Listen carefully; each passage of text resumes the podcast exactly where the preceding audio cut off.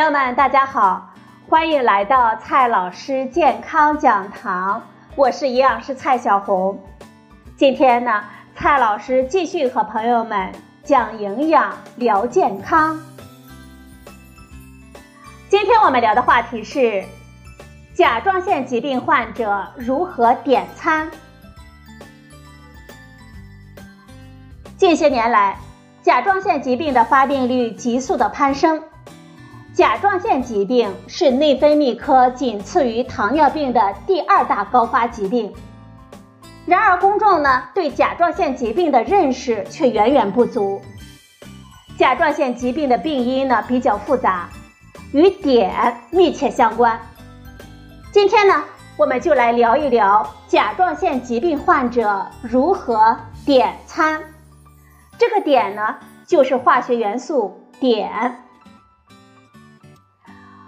我国绝大部分地区啊为碘缺乏地区，每天从饮水中获得的碘量大约是十微克，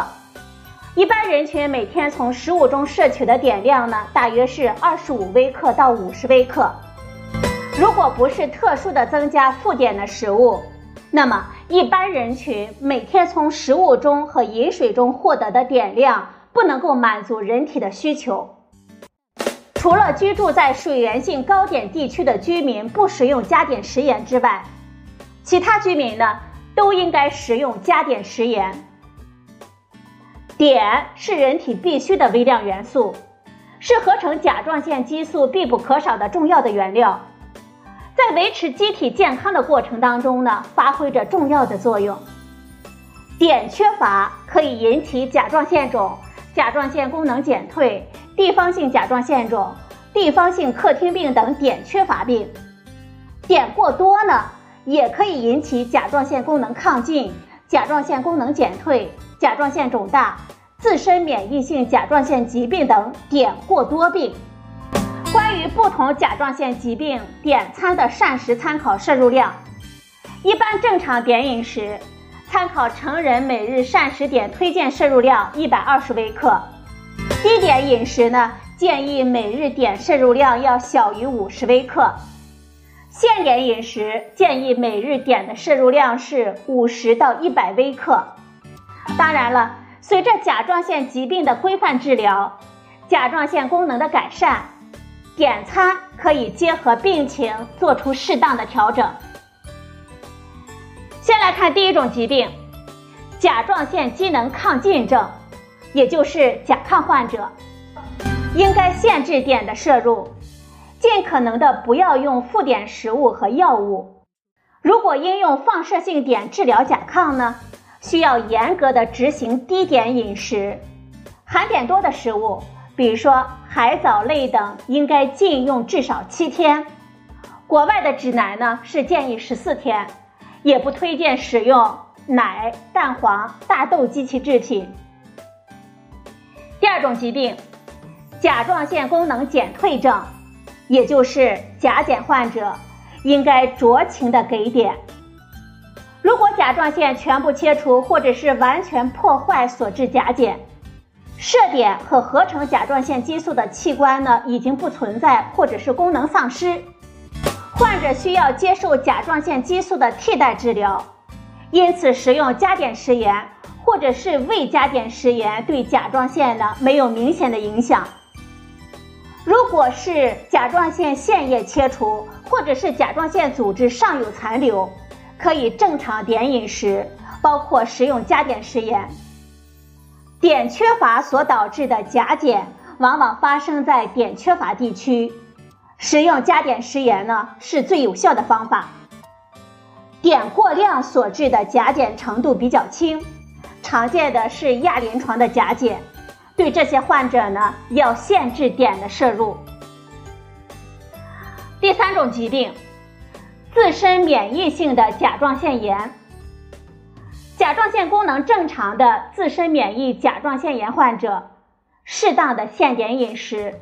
可以食用加碘食盐，但是应该适当的限制海带、紫菜、海苔等富碘食物的摄入。第四种疾病，甲状腺结节。甲状腺结节呢，有良性的甲状腺结节，可以正常点饮食，碘摄入量过多或者是不足，都能够使结节的患病率升高。